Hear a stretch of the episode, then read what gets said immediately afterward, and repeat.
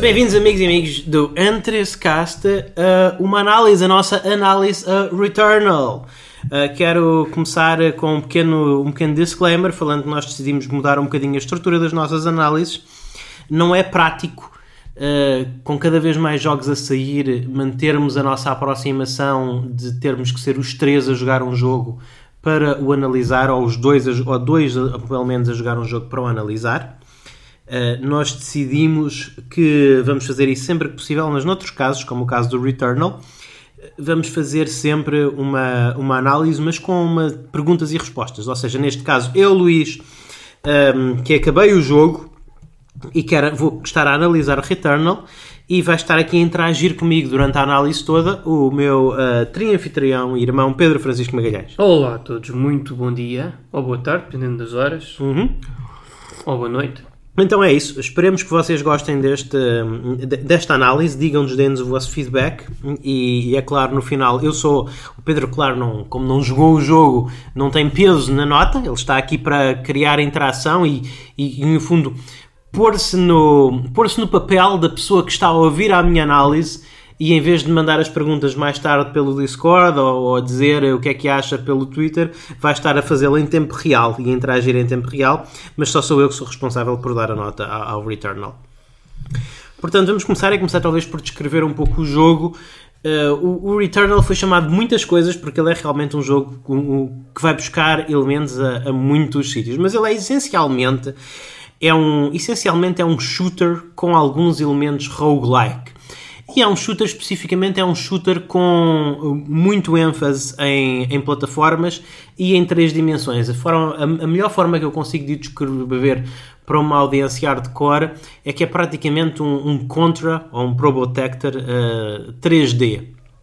No sentido em que tem muitos dos elementos desses jogos, em, em que é, é, preciso, a nossa personagem movimenta-se, a nossa personagem ela não morre com, não morre com um hit, mas se levar um hit uh, perde alguns dos upgrades que tem nas armas. O, jogo funciona com um sistema de adrenalina, em que quanto mais inimigos a pessoa mata, quanto mais inimigos nós, quanto mais inimigos nós matamos, uh, mais a nossa adrenalina sobe, e à medida que a nossa adrenalina sobe, uh, as armas vão sendo potenciadas, vão, vão tendo, os tiros vão ficando, vão, vão começando a fazer ciclo nos inimigos, há mísseis extra, etc. E quando levamos com um golpe perdemos essa adrenalina e as nossas armas voltam não à estaca zero, porque nas próprias armas é possível desbloquear uh, coisas permanentes, uh, mas, ficam, mas perdemos um bocadinho da parte do nosso, do, do, do, do nosso poder.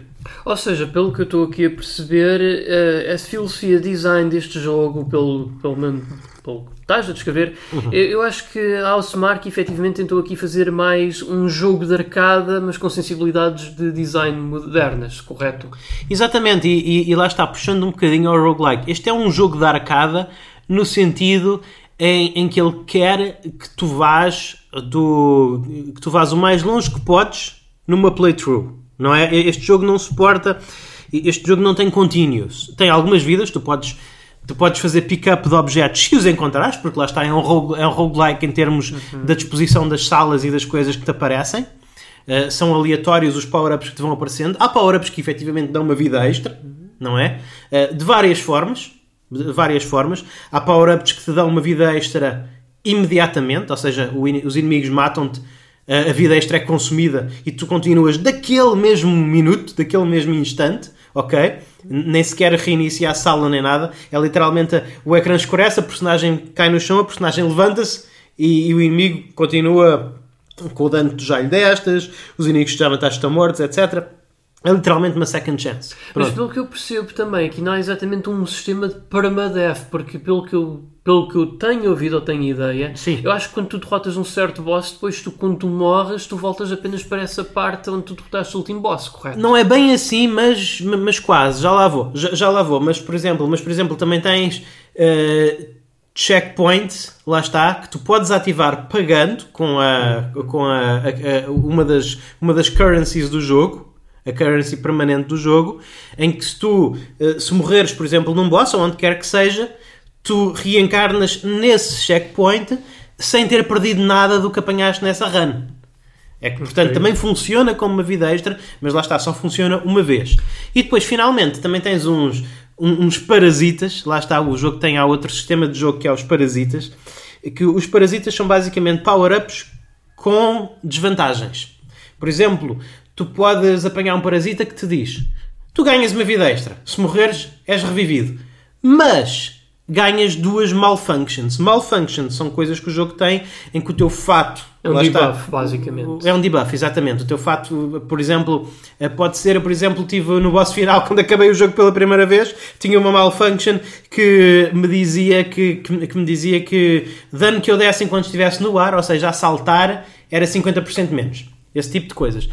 Portanto, há, há, há muita flexibilidade e é isto que eu gosto em Returnal. O Returnal faz uma coisa muito bem, é que ele tem muitos sistemas, o jogo tem muitos sistemas, tem sistema de malfunctions, tem sistemas de tem- tem sistema de itens amaldiçoados, eh, tem, tem, tem, tem o sistema de upgrade de armas, tem muitos sistemas, o sistema de artefatos tem muitos sistemas, mas todos eles têm um ponto em comum, que são baseados em risco e todos eles se interligam perfeitamente, são todos muito coesos. Portanto, como eu estava a explicar, tu tens, tecnicamente, neste jogo, quando morres, tu voltas ao princípio, mas tu tens, em primeiro lugar, várias formas de impedir a morte, que podes ou não encontrar, dependendo do teu, dependendo do teu jogo, mas como tu estavas a como estavas a falar há bocado, eh, tu, apesar de sempre que tu morres, começas do princípio, começas com a Celine Vazos, a personagem principal, a acordar eh, em frente à sua, nova, à sua nave despedaçada, sem nenhum dos power-ups, sem nenhum dos upgrades, sem nenhum do, do- da vida extra que tinha. Portanto, efetivamente, a personagem é como se tivesse começado o jogo novo, mas tu tens atalhos desbloqueados. Ou seja, tu, o primeiro boss, tu para desbloqueares o primeiro boss, tens de explorar o primeiro nível a todo para apanhar uma chave. Para apanhar uma chave. E depois só aí é que podes abrir a porta para o primeiro boss. Depois morres no primeiro boss. A porta já está aberta. Tu não tens que voltar a vasculhar o nível todo para abrir a porta. Podes ir direto para o primeiro boss. E lá está, componente roguelike do jogo.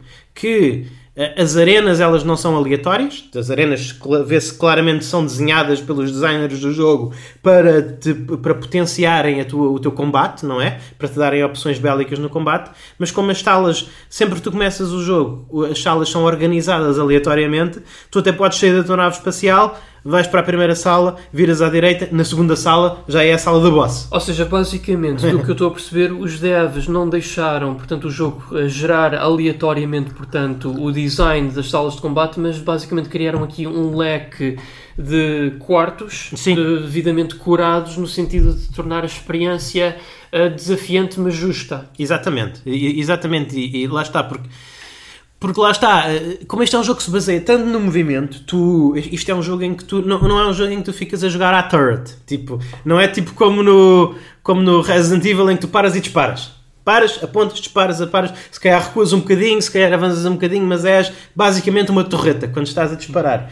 Eh, Aqui não. Eh, eh, Neste, este jogo é mais como os outros jogos da Housemarque, em que a melhor tática é estar constantemente em movimento, constantemente a saltar, a pular, a encontrar defesa, a fazer dodge aos inimigos, etc. E, e é um, e é um combate muito variado. Mas como eu estava a dizer, por exemplo, no segundo nível, o- o- o- depois de matares o boss, o primeiro boss, ganhas a chave para poder ir para o segundo nível. Partir daí a porta do segundo nível está desbloqueada. Tu não tens que nunca mais matar o primeiro boss.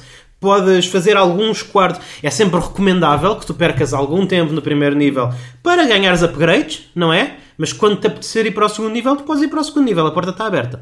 O que me leva à seguinte pergunta, Luís Carlos. Tu poderias categorizar este jogo como um roguelike ou um roguelite? É importante fazer a distinção. Sim, é um roguelite. Eu diria que é um, um roguelite, sem dúvida. Eh, Porque roguelike é uma coisa muito específica. Roguelike é uma. É, é- roguelike é um. É, é literalmente. Roguelike não tem estes elementos de progressão, não é? Roguelike tu começas do princípio do jogo, acabou. Não é. Não é eh, se tu fores teleportado mais para o fundo da masmorra, eh, é por, por acidente, não é por design. Enquanto que aqui é por design. Agora, há uma coisa que é muito engraçada que acontece na maior parte dos os roguelikes, no fundo, são, geram de histórias, não é? Tu podes ahm, começar um roguelike na primeira sala em que tu começas com o teu personagem de nível 1 num verdadeiro roguelike, tu podes estar lá a Excalibur ou o One Ring. E então tu começas como uma personagem frágil que tem um item de um poder quase infinito.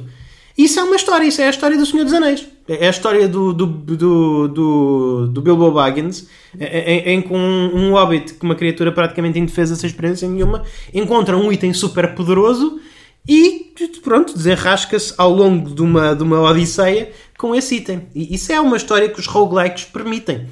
Depois também permitem a história oposta, em, em que tu tens que chegar ao, ao boss final, tens que matar o, o, o Sauron basicamente com uma escova de dentes porque não encontraste nada melhor, não é? A caminho.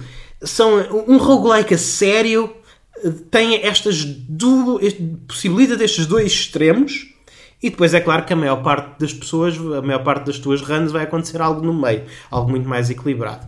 O que estes jogos, tanto o Hades como o mais recentemente o, o, o Returnal fazem é eles eliminam estes extremos.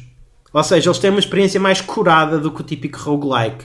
Então eh, é praticamente impossível tu encontrares uma arma completamente OP que te leve para o resto do jogo, eh, tanto no Hades como, na, como no Returnal. Acredito que seja literalmente impossível. Só que por outro lado também é impossível fazeres muitas runs em que sejas completamente underpowered. O jogo deixa-te. O, o, o jogo é, é, muito mais elástico nesse sentido. Ele vai, -te, ele vai sempre ter a certeza, garantir-te que tu tens uma, uma um fair shot, garantir-te uhum. que tu nunca estás assim, eh, eh, nunca ficas numa situação muito desfavorável. Ocasionalmente, tipo, sei lá, nas 20 vezes que eu morri, aconteceu uma vez em que eu morri, em que eu fui para uma sala secreta. Mais uma vez, foi a minha opção. Eu sei que isto pode acontecer quando eu vou para uma sala secreta. A sala secreta está claramente assinalada, é tipo uma luzinha Sim. que está no chão. E eu não sabia, mas agora aprendi que tu podes estar no início do jogo, uh, ir para uma sala secreta e está lá um boss que não é impossível de tu matares quando estás com a personagem sem upgrades nenhum, mas bolas é muito difícil. é muito difícil. Então, isso é possível acontecer. É possível tu seres colocado numa situação de alta desvantagem. Mas lá está. Que eu digo, risco recompensa. Eu agora sei que quando eu vou para salas secretas há a possibilidade de estar lá um boss. Então, eu, talvez no início do jogo, eu evito as salas secretas e volto lá mais tarde quando tiver um bocadinho mais poderoso para explorar o que é que essas salas secretas dão. Ou talvez não. Eu muitas vezes arrisco. Eu muitas vezes. Eu sei que é tão raro, tão raro, é, uma, é um evento tão raro estar um boss quando eu vou para uma sala secreta que eu arrisco porque normalmente é mais é benéfico para a minha run ir a uma sala secreta. Normalmente estão lá goodies, coisas boas, não é? O que me leva para casa à minha próxima pergunta, que isto até tem sido algum, um certo ponto de contenção, pelo uhum. menos o que eu tenho andado a ver na internet, até o, uhum. a própria Housemark já reconheceu essa, essa crítica por parte de alguns jogadores no Twitter uhum. e disseram que estão a ouvir o pessoal, é que, uh, pelo que sei, uh, tu não podes gravar durante uma run e efetivamente Sim. se tu até, uh, acho que se a tua consola tiveres o azar de faltar a luz ou assim, tu perdes essa run, Isso é? aconteceu-me a luz faltou e eu perdi a, perdi a minha run. E, e, e, isso é isso para mim é, é, o único ponto realmente negativo que eu tenho a apontar no jogo. É que ele não é um jogo com muita quality of life. Tu não podes, por exemplo, tu podes ter, pausar uma run no sentido em que tu podes meter a, a consola, podes meter a consola em standby, uhum. não é? E, e quando tu começas, como qualquer jogo de PlayStation, quando tu regressas, aquilo está no pausa. Pronto, quando tu, a menos que tu desligues a consola mesmo no power, não perdes progresso. Mas isto significa que eu, por exemplo, não posso. Eu agora não estou a jogar Returnal porquê? Eu não estou a jogar Returnal porque uh, quando eu, eu e a Eri estamos a jogar Resident Evil 8 juntos, quando ela pode jogar, quando ela pode jogar, eu quero começar o Resident Evil 8 e eu não posso começar o Resident Evil 8 sem perder o meu progresso no Returnal. Então eu opto por não estar a jogar Returnal. Eh, porque eu percebo porque eles fizeram isto. Eles fizeram isto porque eles não querem que as pessoas façam batota, como fazem, por exemplo, no Bloodborne, em que no Bloodborne, como tu sabes, quando se morre num boss, como em qualquer Souls, vais para a última bonfire e houve muitas. Como o Bloodborne normalmente exige ainda muitos obstáculos, mais do que é comum. O Bloodborne não tem tantos shortcuts como os Souls. Então o que o Bloodborne te exige muitas vezes exige que faças uma grande parte dos níveis e, e mates muitos inimigos entre a bonfire e um boss, não é? Então o que muitas, o que muitas pessoas fazem é eles fazem o, o Bloodborne como qualquer Souls-like, grava automaticamente quando tu, quando tu sais do jogo. Uhum. O que muitas pessoas fazem é fazem isso logo à porta do boss, vão às cloud saves da PlayStation, fazem um backupzinho ah. e, e, e efetivamente aldrabam o jogo para conseguirem ter as tentativas infinitas para o boss, não é? E Housemarque, como isto, como uh, o ciclo faz uma, é uma parte tão fundamental do jogo, porque tu realmente, desde que tenhas um bocadinho de pré-preparação, ficas mais forte sempre que morres. Hum. Ou pode, tens a, a possibilidade de ficar mais forte sempre que morres. Uh, o, o um, quis evitar isso, não dando a possibilidade das pessoas aldrabarem. Mas eu acho que isso é uma má decisão. Acho que isso é uma má decisão porquê? Porque tu não deves penalizar os teus utilizadores honestos que não querem fazer batota, só querem poder alternar entre dois jogos, digamos, Exato. e estás a penalizá-los, não estás a deixar fazer isso, e também os estás a vulnerabilizar a coisas que acontecem, como power, perdas de power, perdas de energia, ou patches maus, que foi um caso que aconteceu na primeira semana do jogo, em, em que apareceu um patch que não era bom e que corrompia ah, saves, sim, não é?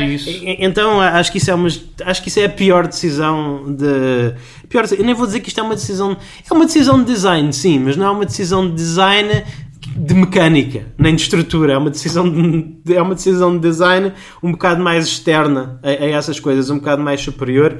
E, e, eu realmente não gosto, acho que é inesculpável e espero muito que, que eles, que, que, eles modifiquem isso. Eh, em termos de justa-posição com a narrativa, tu achas que aqui este é um jogo que prima, eh, como é que eu ia te explicar? Uh, tu sentes que a narrativa aqui é secundária ao jogo ou achas que emparelha bem também com uhum. a jogabilidade? Isso é.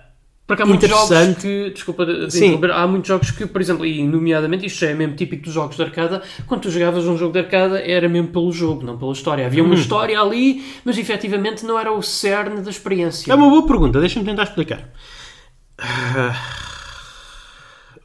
É assim, a estrutura do jogo está intrinsecamente ligada à história e o, o, o, o, teor visual do mundo também.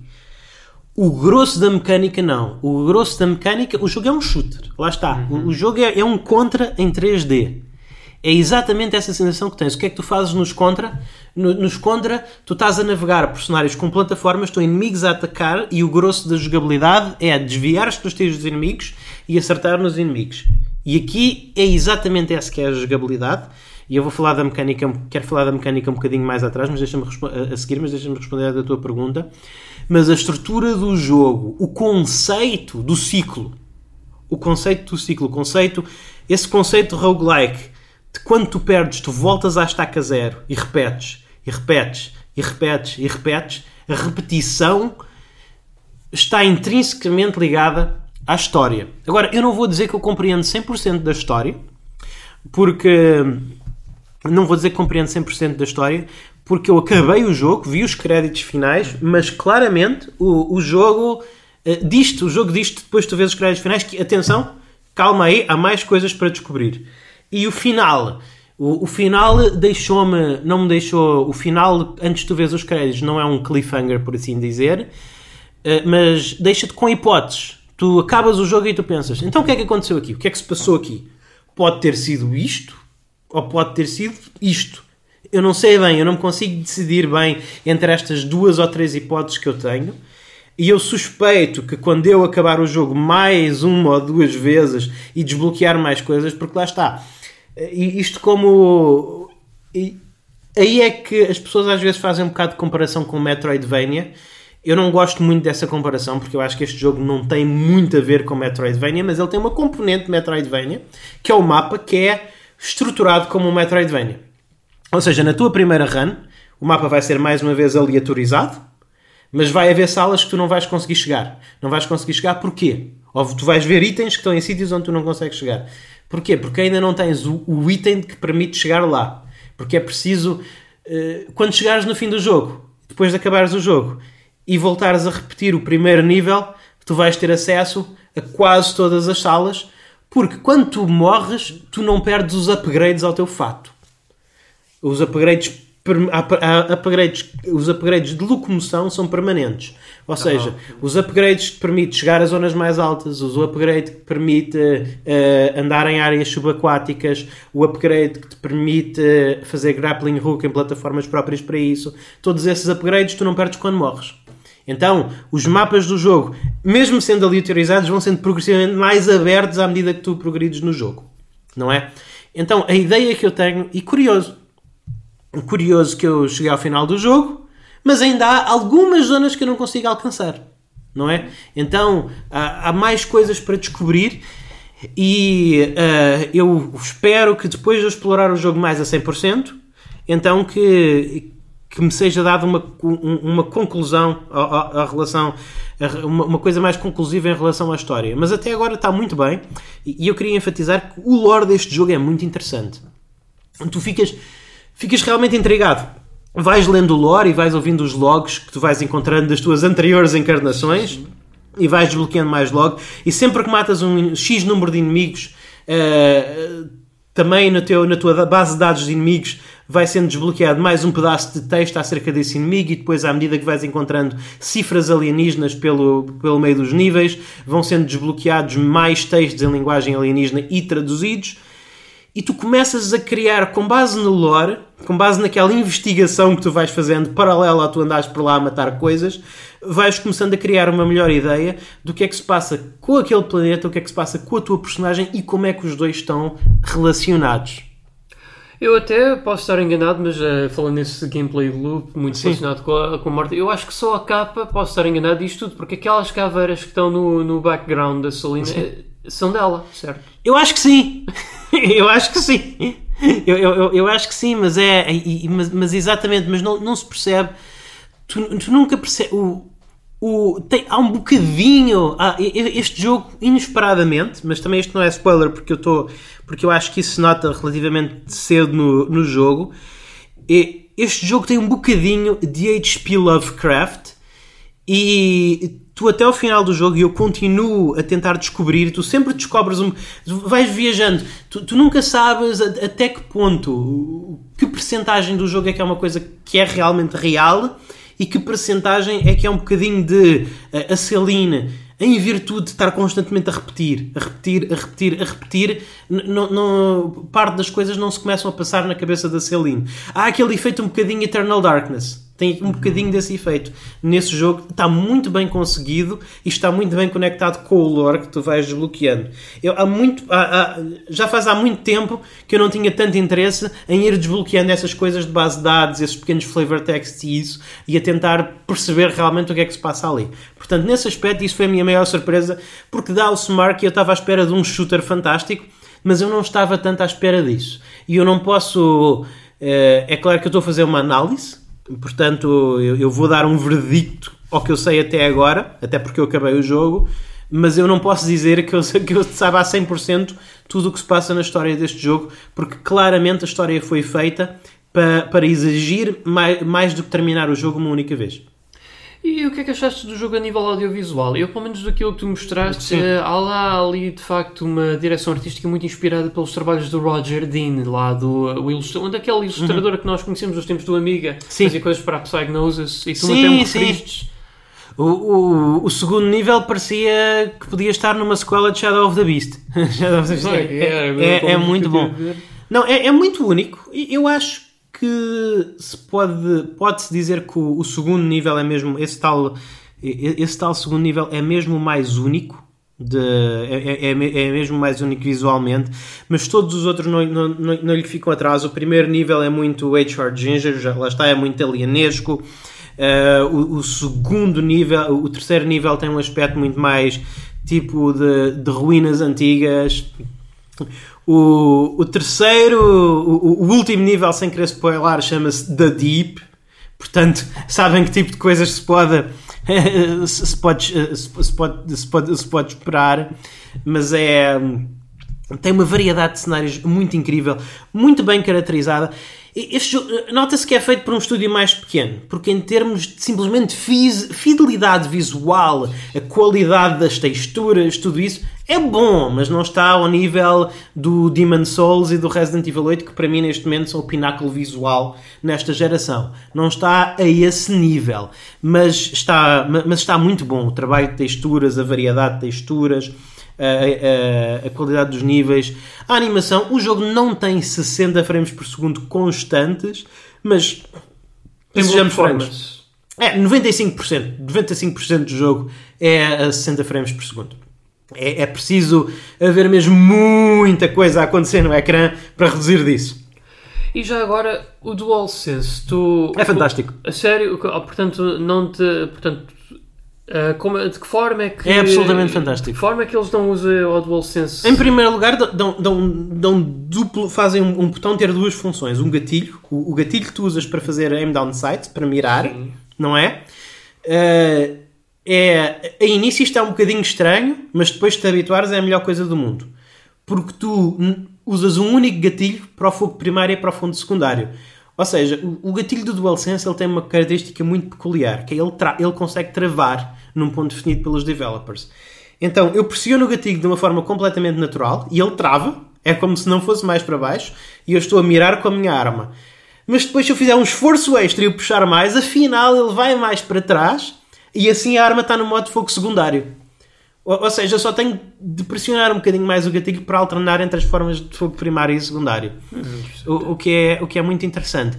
Mas depois, para além disso, é a, a capacidade de ler a situação.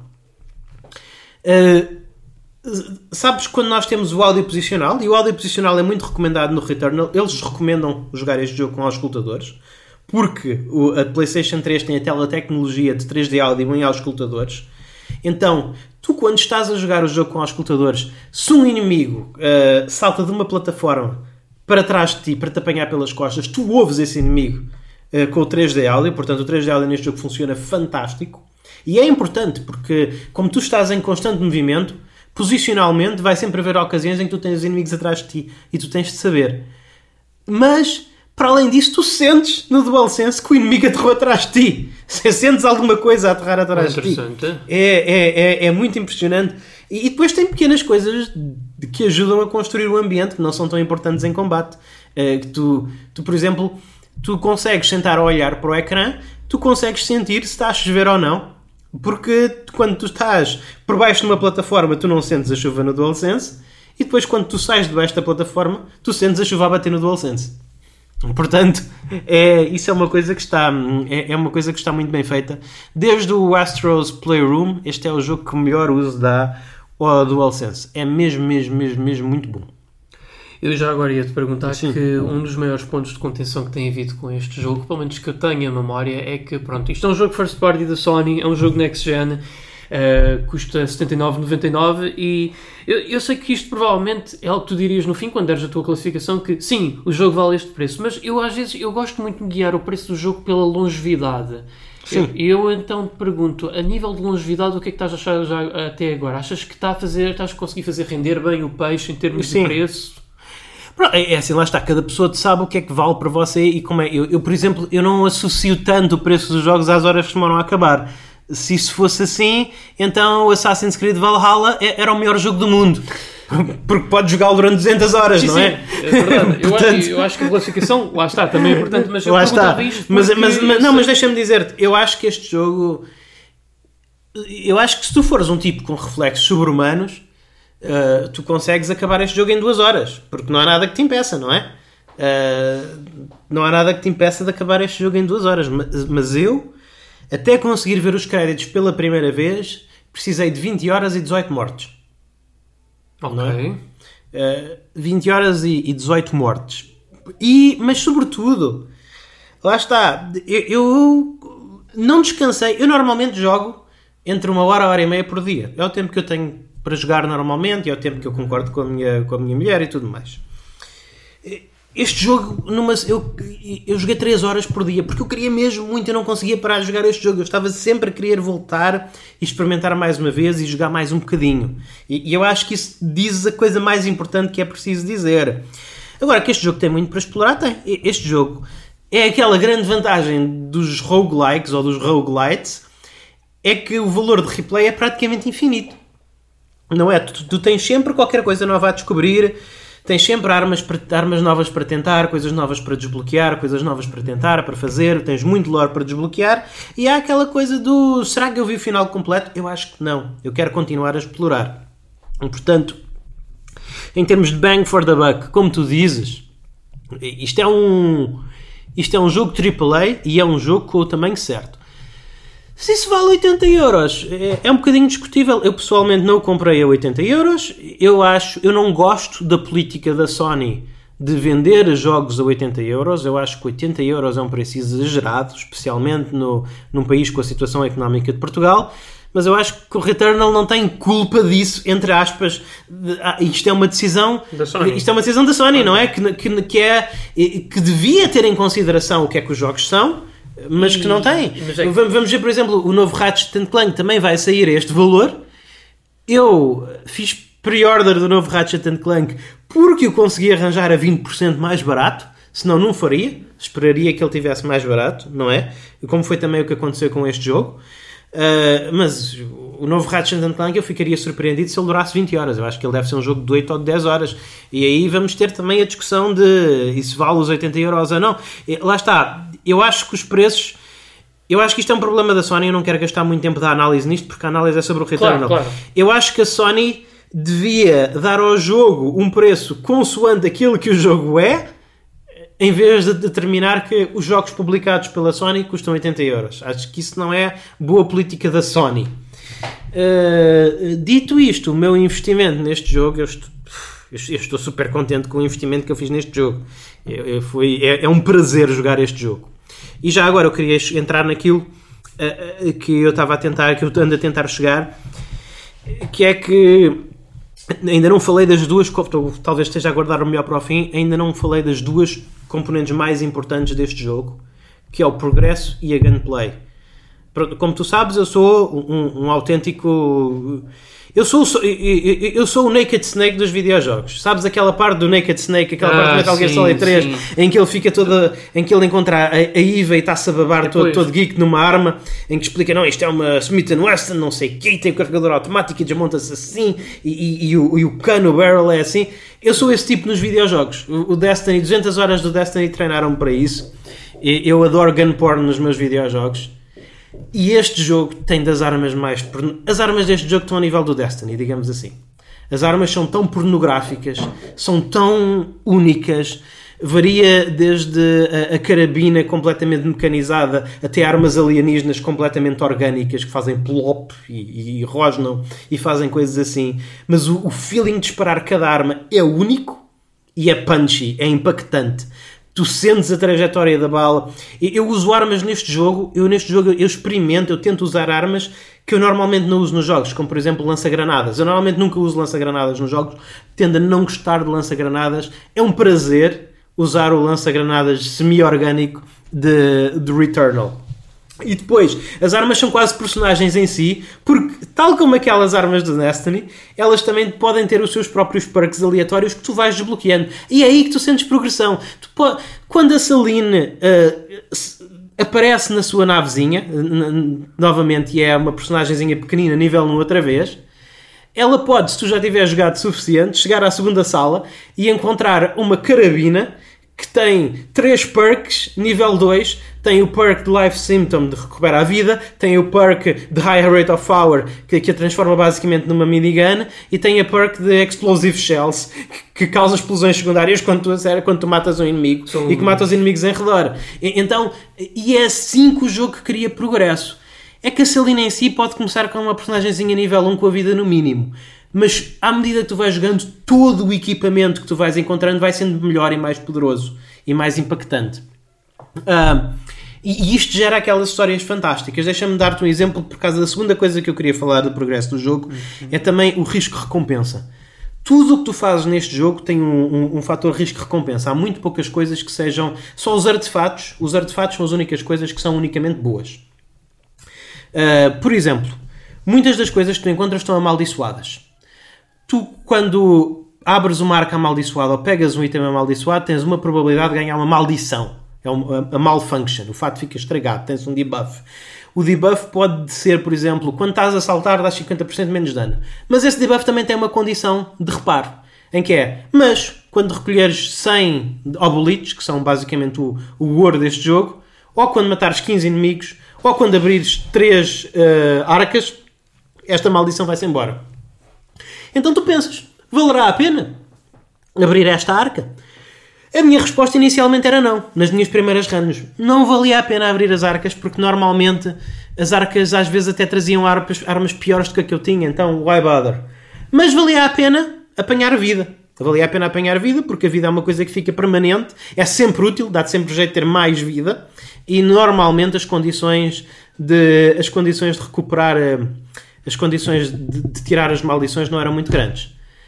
Só que depois, mais para a frente, já quase no final do jogo, eu desbloqueei um artefato que dizia: sempre que ganhares ou perderes uma maldição, uh, tu ganhas vida permanentemente. Eu, oh boy! Hum. Vamos lá apanhar uma maldições. Aqui. Então aí eu passava, passava, a funcionar mais ou menos como se fossem mini quests para ganhar vida. Eu andava à procura de todas as maldições que pudesse.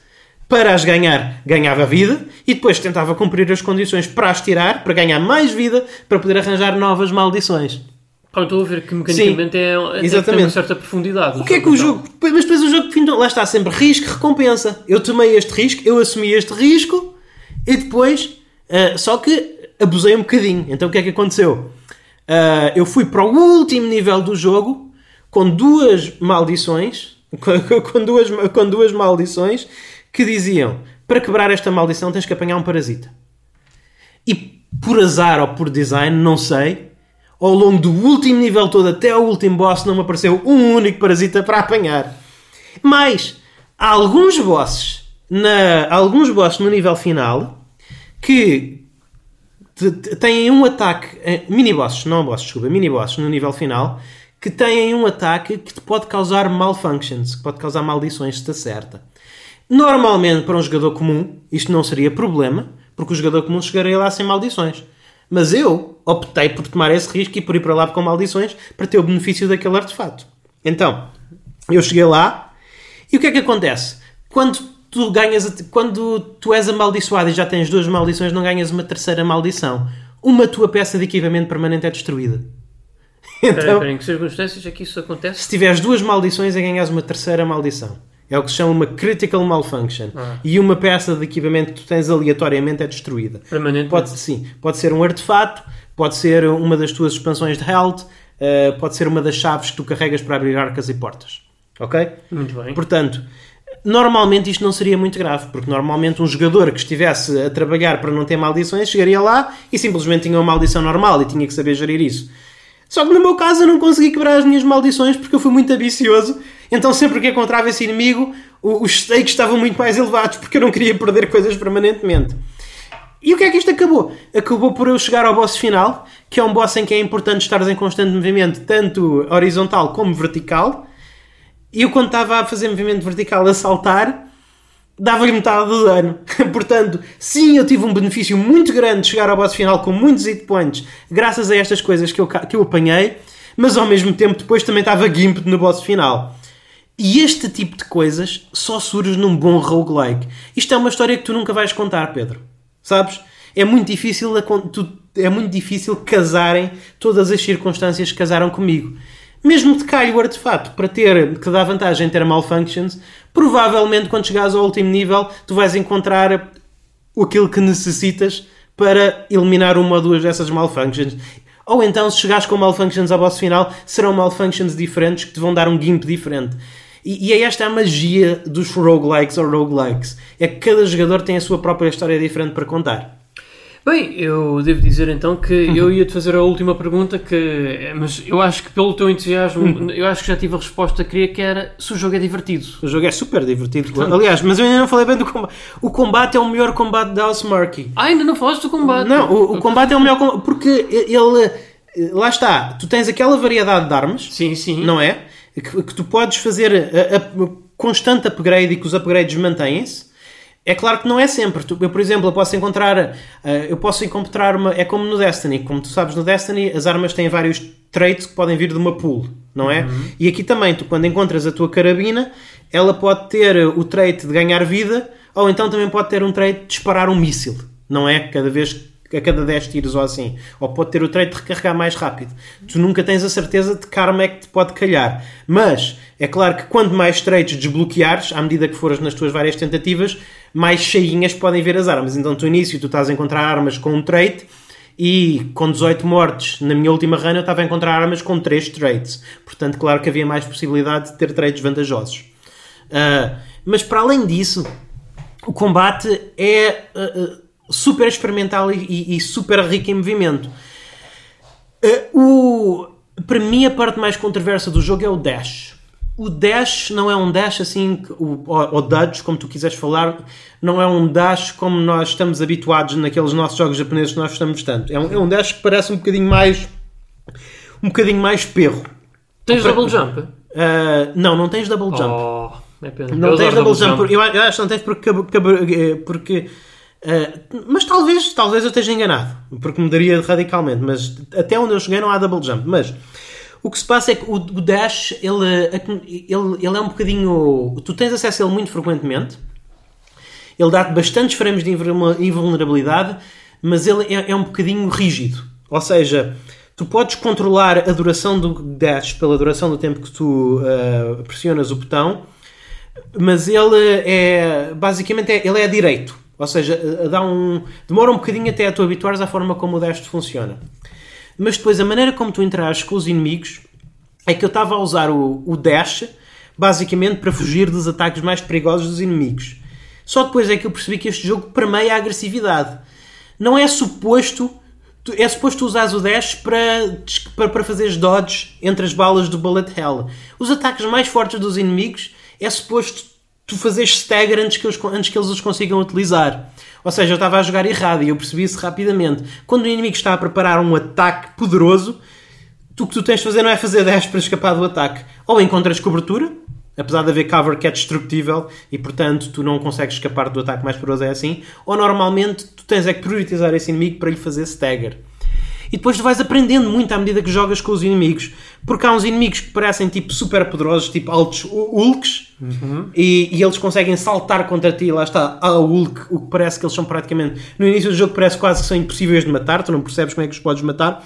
Só que depois tu descobres, quando ganhas o teu ataque de melee, mais um upgrade do fato que uma vez feito é, é teu para sempre, que alguns desses inimigos que parecem ser tão poderosos e são invencíveis, na realidade tu consegues fazer stagger se fores super agressivo tu consegues fazer stagger frequentemente com o ataque melee e assim tornas-os muito mais fáceis de gerir.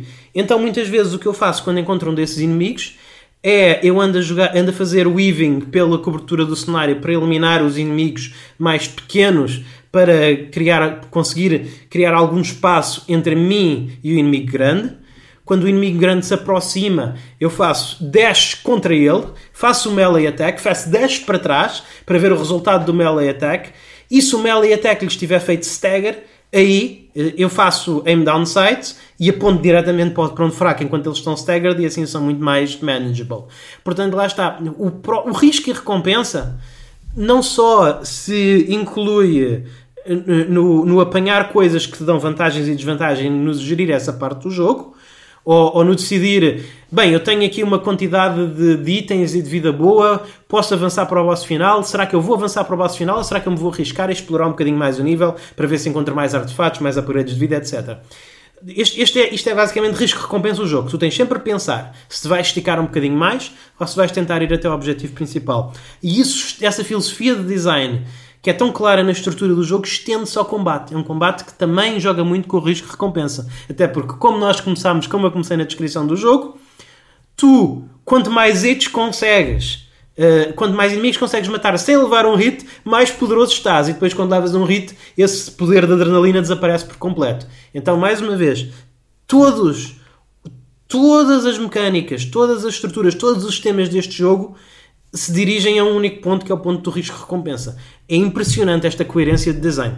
Portanto, é seguro dizer que este jogo não cai naquela pitfall de muitos que é tornar-se uma experiência repetitiva. Não, não, de todo. É, é sempre uma experiência interessante.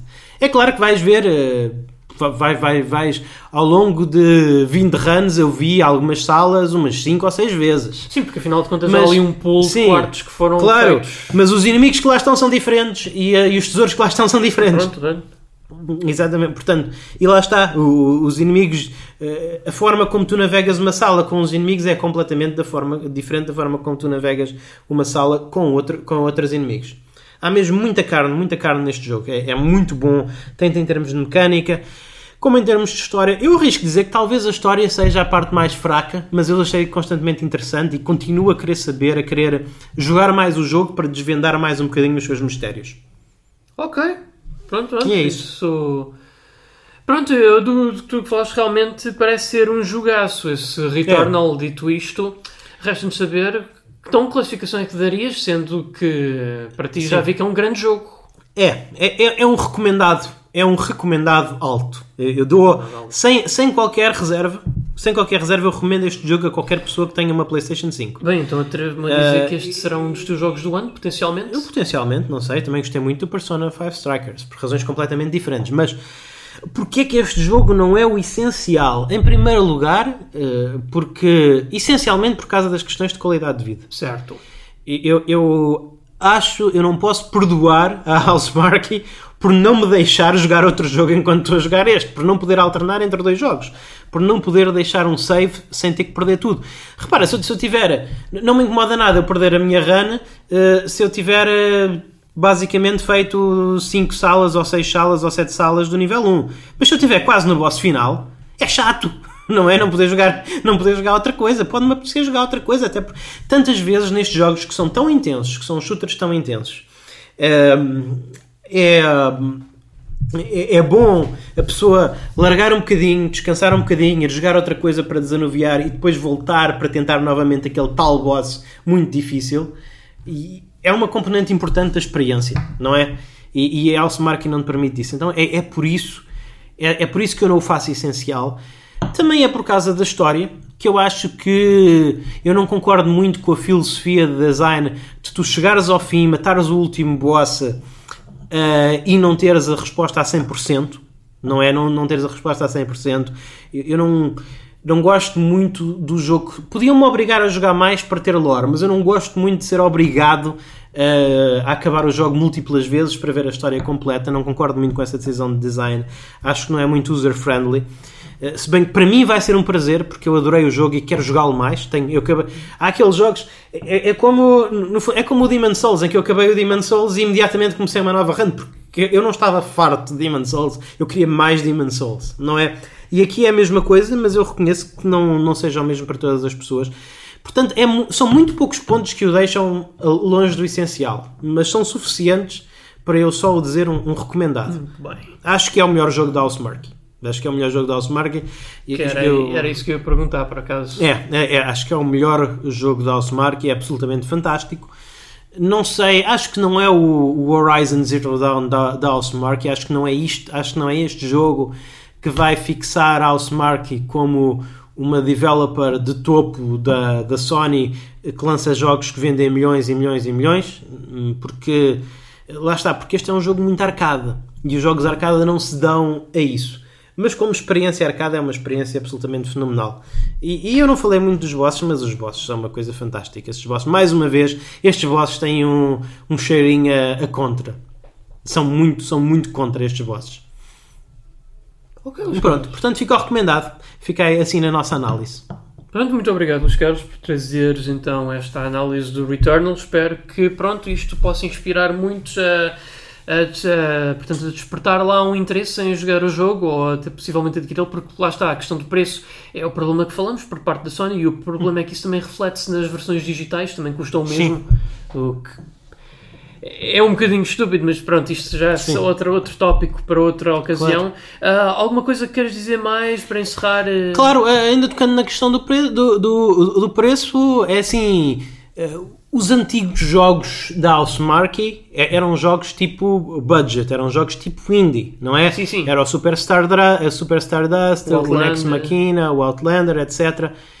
Eh, eu percebo que as pessoas ficassem hesitantes em pagar 70 euros por um jogo desse, o preço de um jogo AAA. Porque se não são jogos AAA, não são jogos com essa quantidade de conteúdo.